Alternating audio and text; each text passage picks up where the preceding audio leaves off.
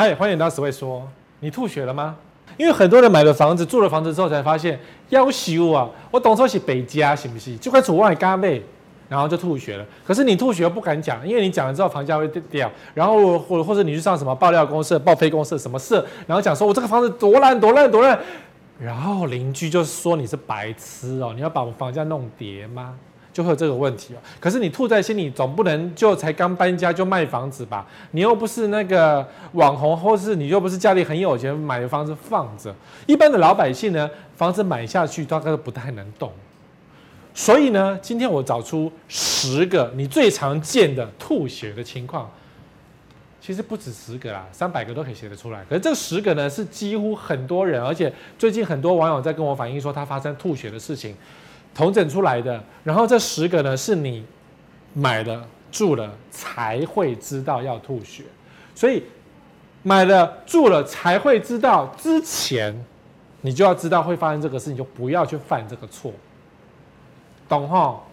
史威哥买房子也蛮厉害的，只是我运气稍微好一点点，我家让我吐血的地方其实并没有很多，因为当初那些吐血的点呢，其实我一看一看就知道。所以我没有什么好吐血，因为我知道说没有一百分的房子嘛。比如说我的淋浴间很小，因为当初买房子的时候，我那个淋浴间进去一个人洗澡刚刚好，没有错。可是不能两个人洗。可是你也知道啊，我们这种年纪啊，总时候总是会有可能会有两个人一起洗的机会啊，对不对？洗个鸳鸯浴不是很好吗？结果我的浴室太小了，两个人塞下去的时候只会打架而已。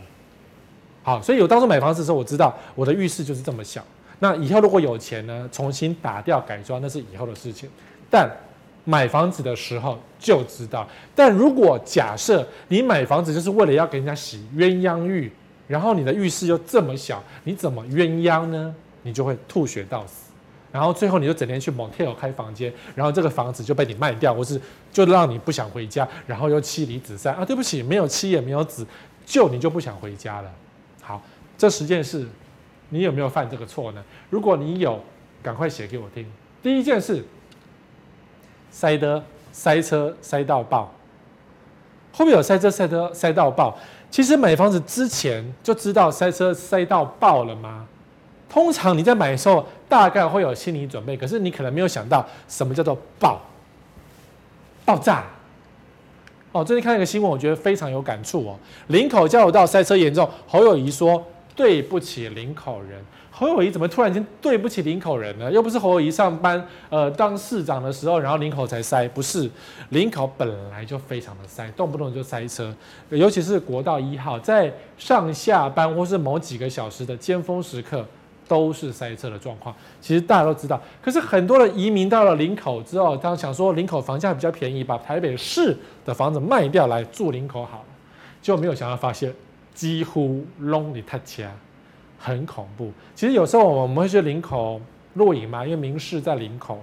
然后呢，民视林民视在林口，我们都会看通告的时间来决定什么时候出门。比如说，如果今天通告的时间是下午六点，那我就要提早出门去三井吃个饭、逛个街，然后再去上通告，因为会很塞车啊。那如果说今天通告的结束时间是六点的话呢？我一定会找个餐厅去吃饭，吃完饭再回家，因为六点林口真的是灾难，所有人都要从林口逃出去。好，这个是我们在生活上的一些经验，我们都知道这个问题。可是很多人搬去林口之前会发现，林口只有雾大，其实还好啊，对不对？雾大很浪漫呢，就发现塞车塞到崩溃。你每天开车你会崩溃，然后每天去挤捷运你也会崩溃。总之你就是崩溃。那全台湾呢，最有名的灾难是内湖的好事多。可是内湖好市多有规定，是说你不能够车子停在旁边，要等待入场，你不能排队，会被交通警察赶走。所以内湖的旧中路才保持通畅，但是台中没有啊，对不对？所以台中大道每逢周年庆的时候都是一个灾难，就是最近嘛，前一阵子嘛，你被塞到了没有？你没有要去百货公司，你也会被塞到，你也堵了，你也会吐血。可是最吐血的，头尔一样最道歉的，应该是像我吧，板桥人。新北耶诞城出现了，你看超漂亮的。今年是什么迪士尼迪士尼什么主题风这样？里面呢，我就发现一些照片呢，比去年更漂亮，更值得拍照。但是呢，在耶诞城还没开始的时候，现在已经塞爆了，每逢周末都是塞车的，傍晚晚上都是塞车的。只要有歌手唱歌，更恐怖。所以侯友宜应该应该向板桥人道歉才对，而不是只有林口人。好了，我们讲回正题。其实你买房子之前就应该知道一些问题，常见的塞车货源，比如说第一个好事多的百货卖场，板桥有两大毒瘤，一大毒瘤是这个新北耶诞城，第二大毒瘤就是大圆百。前一阵子大圆百周年庆开始，就只要是从十二点啊十一点开始要开门的时候，整条县民大道全部都塞车，因为所有车都要塞下去，然后买东西，然后周年庆。所以大远百跟新北耶诞城市板桥的毒瘤，全部压在那边。我以前也说过，对不对？当然还有一个小毒瘤是周末的恐怖毒瘤，叫什么？叫做板桥的凯撒饭店。凯撒加肯加隔壁那个叫肯什么？我永远记不起来。好，再加上希尔顿，这三个饭店加起来应该有一千间的房间，可是呢，它的停车位规划不足。所以只要是晚周末的时间啊，你要想去吃个巴费我告诉你，你没有停车位的，你没有停车位的，笑死大家哈！一个一千户的国际型的饭店，居然没有停车位，没有足够的停车位给开车的人去。所以呢，当年他还没盖好的时候，我就预言县民大道会死掉，就在这里。周末县民大道一个一边是饭店塞车，因为大家排队等着进场。一边是大圆板，因为大家要排队整个进场，所以整个县民大道全部封死。然后另一边就是这个有名的新北耶诞城。好，所以买房子啊，如果你今天是想要住在新北的新版特区的话，你就会常受到什么叫做咫尺天涯，就是你家明明就在下一个路口，就在前面，可是因为开车整个塞住了，所以完全动弹不得。然后等人家消化你才过得去。好，如果你知道你家前面有好事多，台中是不是开了？是啊，开了，你知道怎么怎么死了哈？我话先讲在前头，平平常可能还好，平常是内湖很恐怖，假日呢所有店都很恐怖。前一阵子有一个叫做羊肉炉之乱，你有买到羊肉炉吗？什么很便宜，对不对？肉很多，我不知道好不好吃，可是呢，每个人好事多一看杀进去买一大堆，好，所以羊肉炉之乱是好事多最近发生的事情。当然，它的热潮没有像那个厚奶茶这么强，可是羊肉炉很恐怖哎！冬天到了，每个人觉得拿个两盒，算起来很便宜耶，太恐怖了。好，新北耶诞城活动附近，这个是每年底都会发生的，所以年底如果你今天买房子之刚好你尝试过塞车，那你可以忍受的话，那你至少可以忍受。好，那如果不能忍受呢，滚远一点，因为受不了各种主要塞车路段。这个塞车路段呢，其实啊。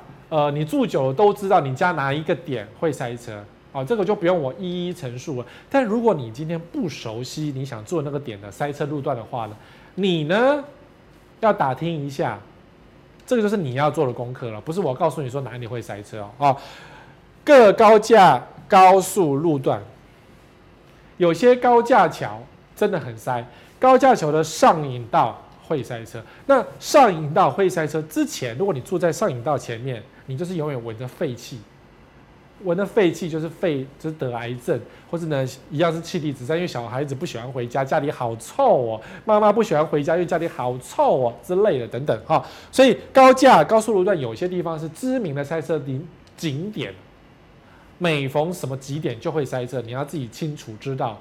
好，第五个机械停车塔周边。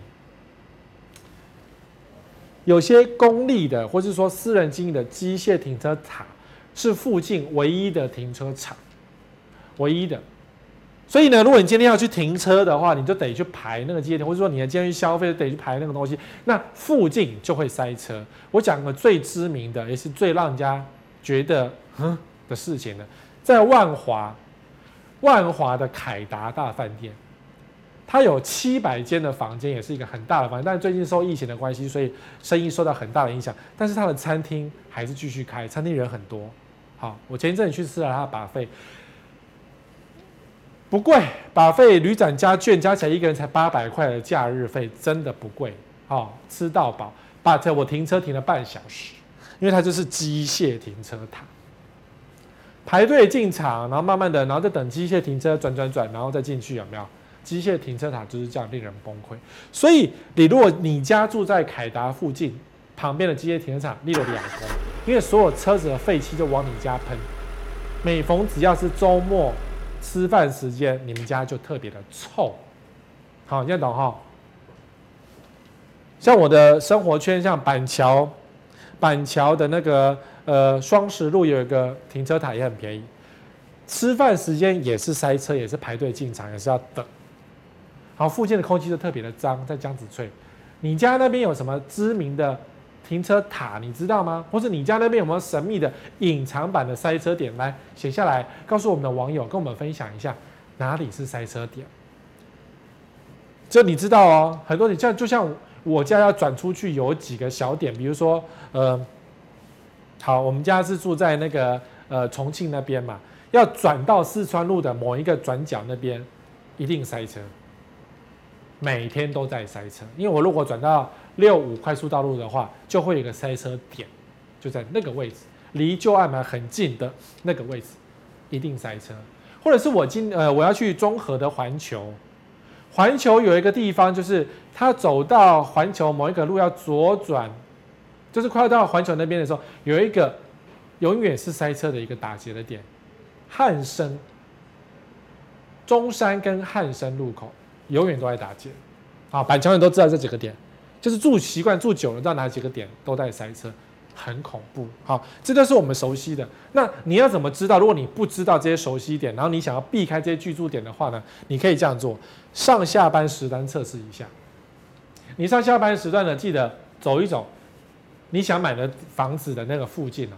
比如说早上八点，你试着开车从你想买的那个社区走一圈到你公司，你试一下，你就可以知道说上班的动线是什么。会不会塞车？如果说你是今天坐捷运一组呢，或是公车一组呢？麻烦你上班时间也去测试一下，看你会不会抓狂啊？听警广，对啊，你早上听一下警广嘛。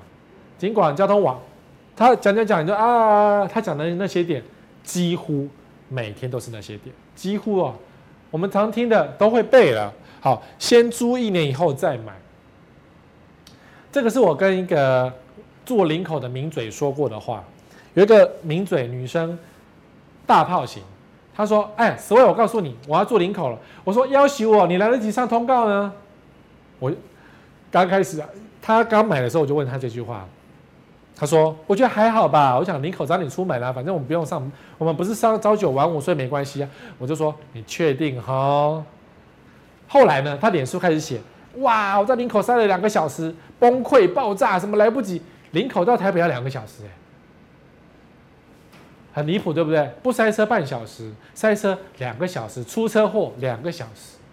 然后我还有朋友，他从林口，然后要到大直去上班，结果呢塞车，对不对？他上网先，呃，出门前先看一下那个网路，OK，确定是塞车，他开始绕山路，绝地大逃命，最后走平地的路段逃命，逃到了他上班的地方。然后呢，他回头再看一下高速公路还在塞车，没办法啊。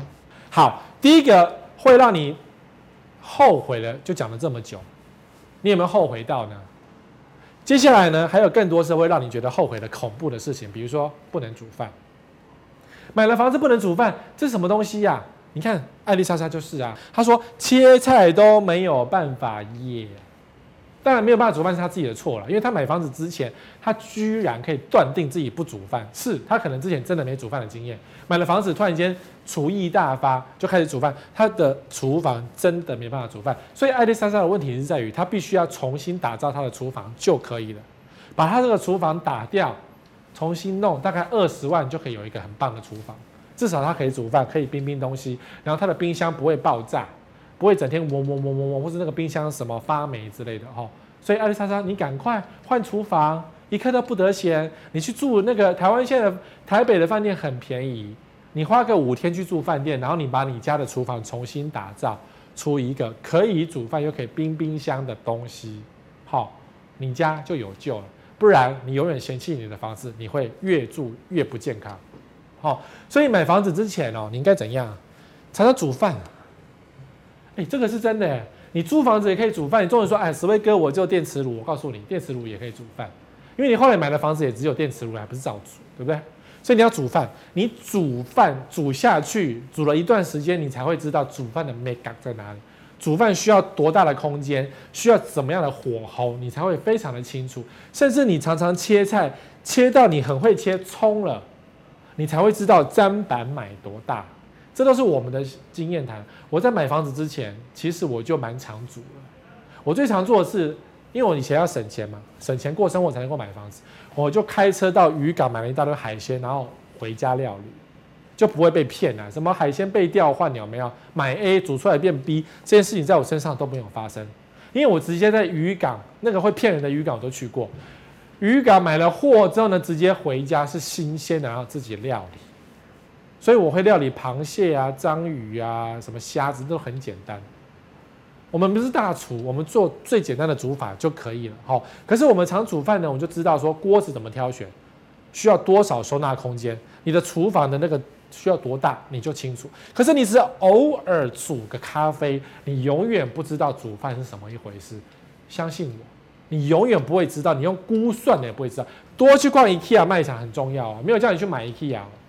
IKEA 是廉价商品代表，但是 IKEA 呢，它可以摆好、摆漂亮、摆完整，让你可以直接模拟煮饭、煮菜生活的样子。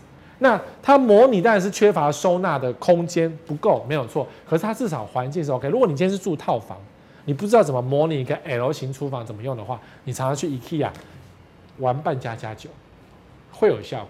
所以为什么女孩子很适合挑厨房？是因为女孩子从小玩扮家家酒，扮家家酒知道要切菜、要备菜、要拿菜的那些动作，那个动线需要什么多大，锅子要怎么买，其实很多人都知道。哈，预留小孩需要的。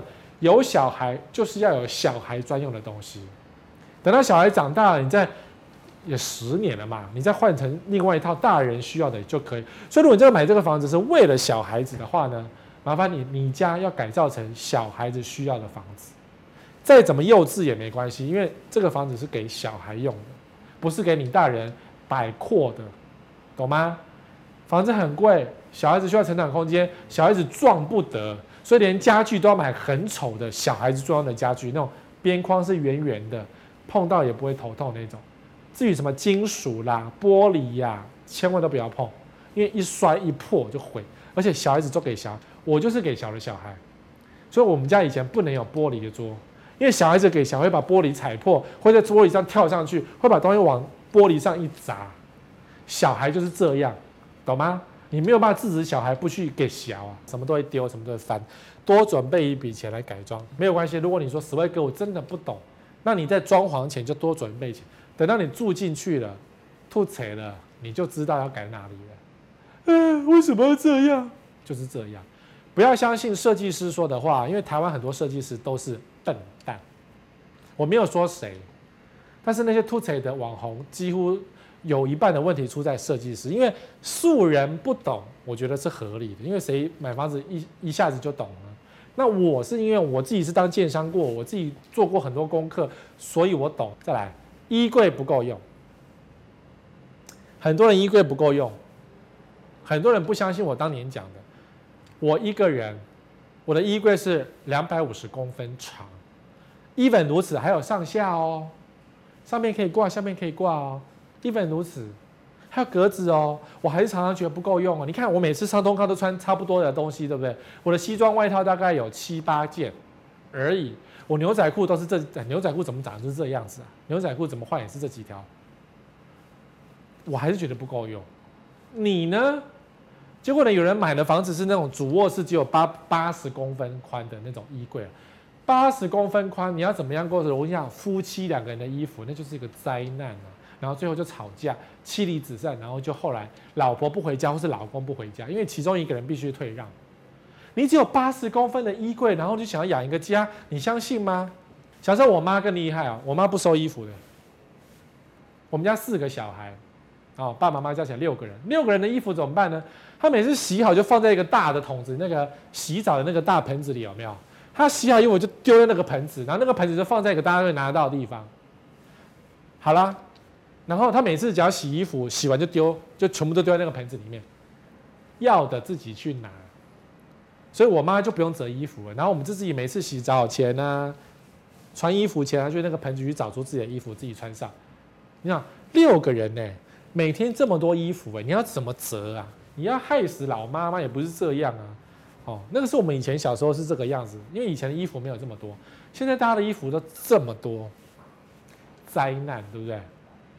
好，所以洗衣服或是折衣服，你要想好一个空间，或是你原本就要准备一个没空的时候塞的地方，等到你有空再慢慢的分门别类来，慢慢的收是可以的。好，或者说你在丢的时候，内裤内裤内裤，上衣上衣上衣上衣，啊，裤子裤子裤子。就是三区需要再从内区拔出来，因为小孩子衣服整天都要洗，小孩子衣服真的很恐怖，一天要换三套，我见识过，一个小孩三套，两个小孩六套，啊，很辛苦哈。如果你有小孩的，就是这个日子，你不相信吗？不要不相信，所有生过小孩的都是这样，不要不相信。记得，如果你这房子买的时候会有小孩，要准备一个比较大的，能够随时让你方便。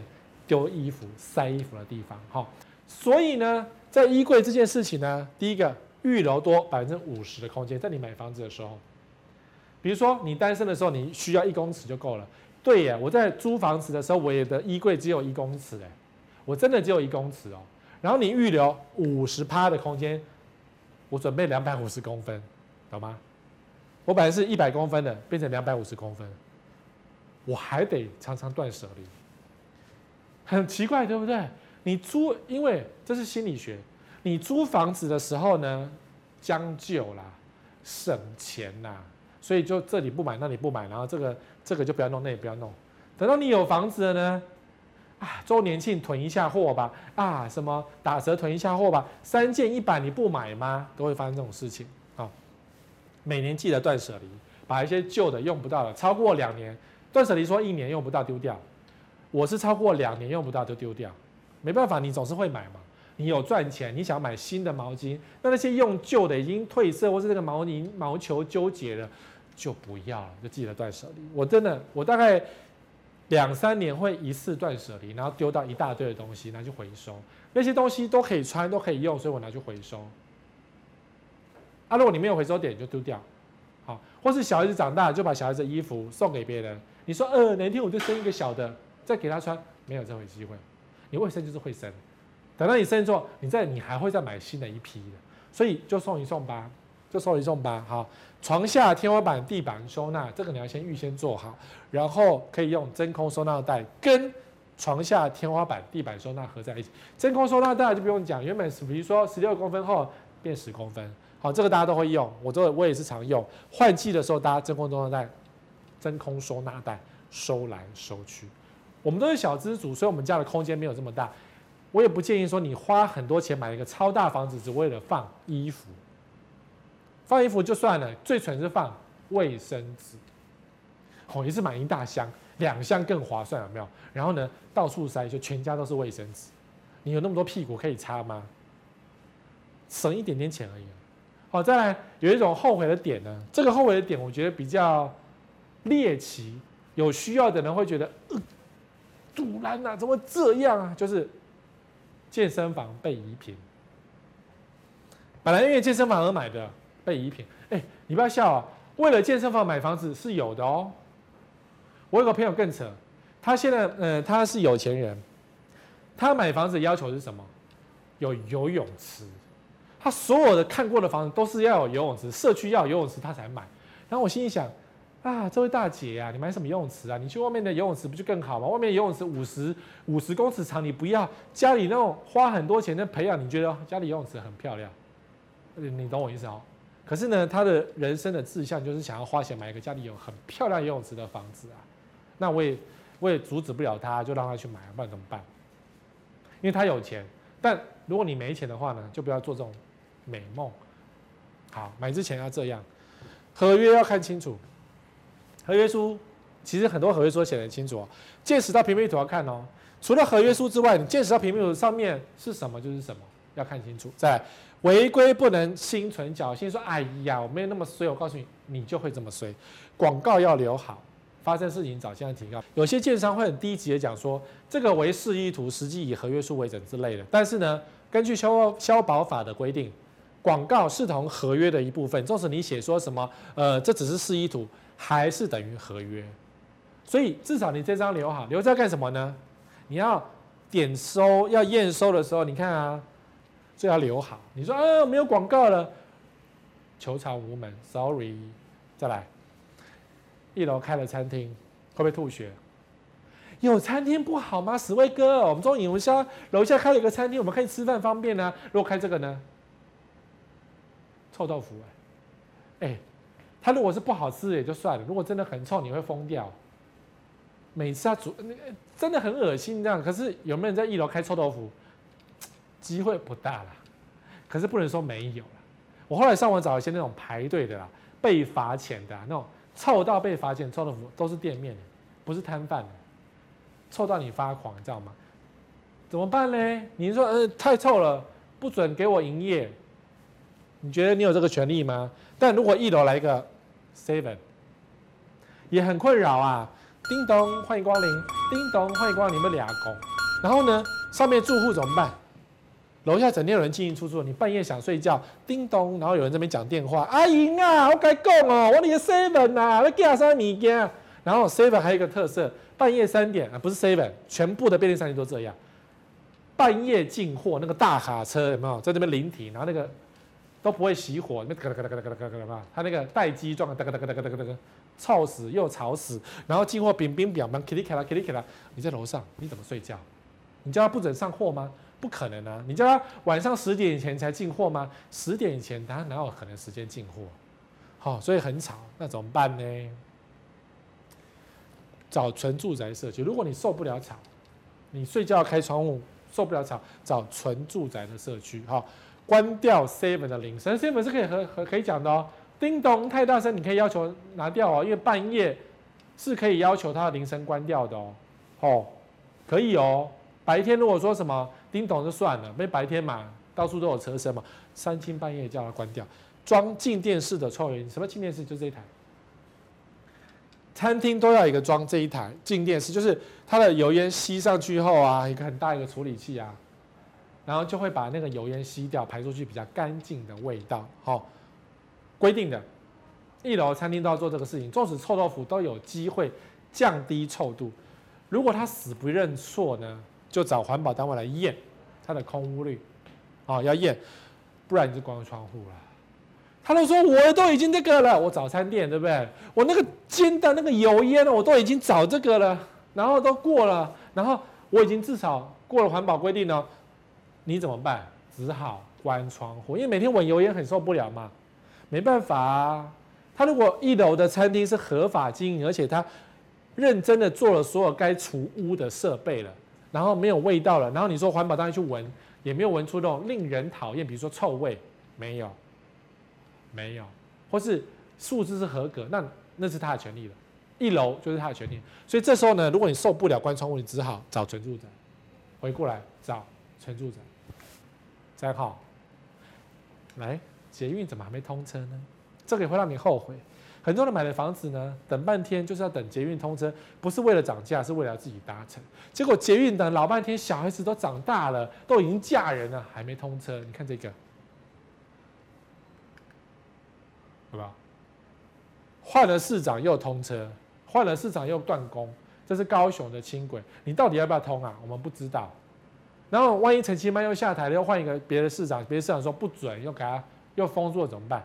开开停停，开开停停，每个人都有心里自己想的版本，所以呢，还没通车之前就永远都不算通车。哦，你不要想说，呃呃，超前部署，提前反应，我早一点买，早一点房价赚钱，不一定，不一定。半年前至今都在卖的捷运线是哪一条？最悲惨的叫做民生汐止线。很惨，每逢选举必提，有没有？总统选举也提民生汐止啊，是台北市啊、新北市啊，各市长啊要选举的时候也提啊，可是永远盖不下去啊。然后现在侯友宜说没关系，我们把那个新北市的先盖。那、啊、你是真笑，新北市汐止段盖好，台北市没通，那有什么用？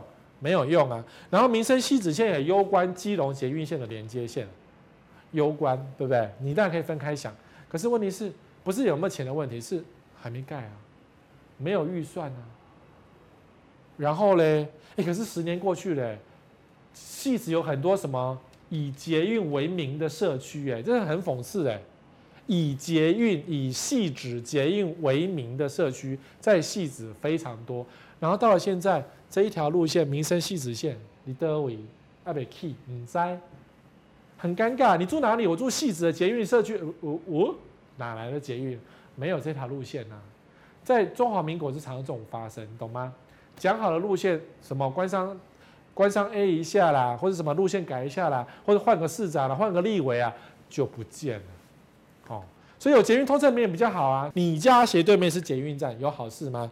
没好事，除了割来割去之外，就是吵，吵死了。所以有捷运线不见得好事。所以呢，如果买想买在捷运第一排，或是想买在有捷运房子的人，第一个要要这样想。有用才买捷运旁。就如果你今天每天都在开车，你小孩子也都也就是载他出去，或是坐什么校车，你用不到捷运。你说有捷运比较保值，没有错。但你又不用，你给人家吵干什么？因为有捷运就是比较乱，比较吵啊。有用才有算数，没有用你给他乱给他吵，何必呢？就像好，如果是我，我住在江子翠的话，因为我不用捷运嘛。你说哦，我住江子翠可以坐捷运，没错，对。可是比如说我现在好房上通告。我不会搭捷运啊，我开车来啊。我的生活习惯去哪，就是我很难。我因为捷啊有捷运的确比较方便，没有错。可是有捷运的方便，相对带来就比较嘈杂、凌乱。这件事你看你要不要接受？哈，有用才买捷运旁，交通黑暗期会非常的长。现在高雄人知道黑暗期，现在很多地方什么莺歌人呐、三峡人呐、八德人呐、桃园人都知道黑暗期。台北人已经习惯黑暗期，都已经唉。中和最可怜了，综合整天在做捷运、挖高架桥、什么快速道路，综合是最惨的。好，不要以投资为主的考量。如果你今天要投资捷运宅，因为你要慎防，你防不了政治的迫害。对，政治说没就没，说有就有。好，这个钱不如去买台积电。你看今天我们录影的今天，台积电大涨。我们跟你讲要买台积电，有啊，台积电今天涨多少？快五趴哎，很恐怖哎，突破历史新高哎！我多久叫你前？我多久的时候叫你买台积电了？我从八十块涨到现在，现在四百多块了，嗯，对不对？八十块嫌高了，一百块嫌高了，两百块嫌高了，三百块嫌高了，四百块你还是嫌高，可是现在又创历史新高，你怎么说？好，机场捷运线是我们的最有名的例子。做了二十年才完工，所以当初第一批投资机场捷运线的人全部血本无归，因为后来机场捷运线厂商倒掉了，换路线了。好，前面的那个历历在目哦，你不要自己耍白痴哦。现在很多新的捷运在盖哦，哦，好，再来一个后悔的东西，楼上住了一百个小孩，有没有可能？我曾经也是那个给小的小孩，哦，我们比如说在楼上跳舞，哎，会耶，小孩子就是开心起来这边跳，有没有？你能够叫他闭嘴吗？杀死他吗？不可能的，小孩子开心就是跑啊，哎，小孩子在愿意在家里跑，当爸妈都已经觉得欣慰，可以拍影片上传了。我们讲说那个什么千金买房，万金买零，可是你买预售屋完全不知道谁是零，你买成屋也不知道楼上是不是有什么变化。但如果你是本站长期的网友，你绝对会知道，因为我绝对有讲过要如何挑选楼上的邻居是什么样的人，有教你一点点的 paper 哈，所以买房之前，接着 paper 再复习一下，一层多户套房。我不是说一层多户套房就容易出状况，可是我们之前讲过，一层多户套房就比较容易有轻生的机会。好，尤其是那种出租套房越多。不确定因素越高，如果位置在那种比较特殊，什么林森北啊，租给什么八大有没有出状况的比较多，不管是烧炭也好，跳楼啊、割腕都比较有机会。哈，投资客诉的社区也不好，因为整天冰冰冰冰的，谁知道会进来什么样的社区呢？的的人呢？万一他不缴管理费怎么办？麻烦，运气不好，你就是拍稳。楼上就住住了一个整天十二点就给你穿高跟鞋的，然后走两步又不见了，你怎么办？运气不好，报警，真的报警，太吵的报警。所以超过十点以后啊，大家在家里要安静一下。好，有时候你觉得小孩子跳在家里是他的权利，对。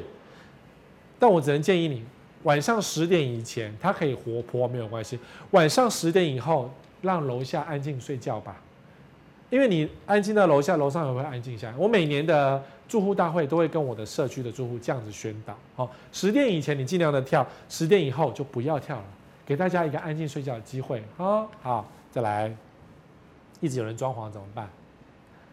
啊、哦，有没有崩溃啊？这个你说好，我要搬家了，我要卖房子了，也不至于啊，忍耐一下，对不对？他是拆墙。我已经忍耐十年了，然后我们社区只要有人搬进来，都要拆墙，我不知道为什么。当然有可能我哪天也要拆墙，因为我的浴室实在太小，搞不好我要改浴室，我要拆墙，重新更改我的格局，有可能。买这个要小心。预售卖的很好的，就是投资客多，投资客多就是慢慢交屋，慢慢交屋，你就会整天有人在装潢，就会俩狗。转售多的新城屋。就是你新房子哎，整天一堆，超过五趴以上的转售率，就知道这是转售多，就是抛。我本来想写抛售多啦，可是它不见得是抛售，是转售多。好，新成屋多呢，卖的人多呢，就很吵。就如果你是其中一个，那你赔，你是还很便宜的价格进去的话，你赚到了便宜。那你赚到便宜就只好忍耐别人一直在施工啦，因为你也要施工。久没人住的投资房，烂房子，没人住。不会漏水，住进去楼下开始抱怨说你家害他漏水，所以遇到这种久没人住的投资房要特别小心。曾经漏水，但只有打针的。哦，打针没有用啊！打针那个，我我常常讲那八间建商啊，很多家都是漏水啊，漏水怎么办？建商帮你打针，打完针过了保护期又漏水，所以你就遇到这一个可恶漏水。买到烂建商，他就一定会漏水给你看，你家就变成你的地下室就废墟，你的楼上就废墟。那当然也有这种情况，是说他的装潢或是建商一起让他们漏水，谁？尼克嘛？我们又第二次淹水，好惨哦！他们家新房子诶，他要卖房子。然后后来网友告诉我说，我没有去找，网友告诉我说，他们把那个呃他们家抱怨的文的那个影片拿下来，因为实在。太拍的太好了，每个抱怨成为他致命一点，没有人敢买尼克家的房子。好，整天淹水啊，这个装潢可能也有问题，这建商也可能有问题啊，两个都有可能有问题啊，所以你该怎么办？保护期找建商，对，只要家里漏水就马上找建商，必买问题建商。我已经讲过了，没有运气问题，这些会漏水的建商，他一定会漏水。绝对不会让我失望，也不会让你失望。你运气不是好不好问题，是因为这个建商绝对会漏水，绝对。嗯，没有漏水，你运气好。你家吵死，楼上没人住。我跟你讲过，楼上没人住就没有漏水问题，因为楼上没人住就没有水嘛。等到楼上搬进来之后，你就知道你家漏水了。哦，谁漏水就找谁，楼上漏水找楼上，马上，immediately。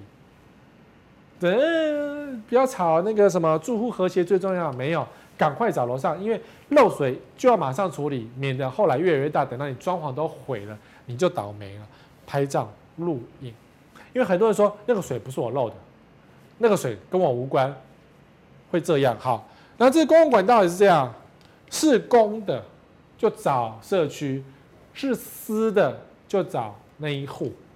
所以是谁漏水就找谁，但是你一定要态度客气。漏水不是住户愿意的，漏水是建商施工不慎，或者是房子太久了。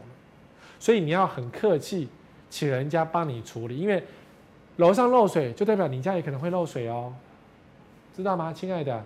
楼上漏到你家，也代表你家可能漏到楼下哦。大家都是一样，所以你去凶楼上没有用啊，楼下也会凶你啊，还不如大家好好的修哦。最后一个。超衰，钱难赚了，急拍谈了，房价买太高。最近有一个买太高的例子是谁？好像是，好像是彭于晏的邻居说，他晚彭于晏几年买，结果足足比彭于晏便宜了非常的多。说彭于晏是冤大头。当然我看这个新闻我就笑笑，因为彭于晏买的实价登录价格不见得是真实的价格，人家是彭于晏，他有广告代言的，你懂吗？周杰伦买的价格不见得是周杰伦真正花钱的价格哦，他有代言的身份哦，所以他的代言费我们不知道要扣多少，你懂吗？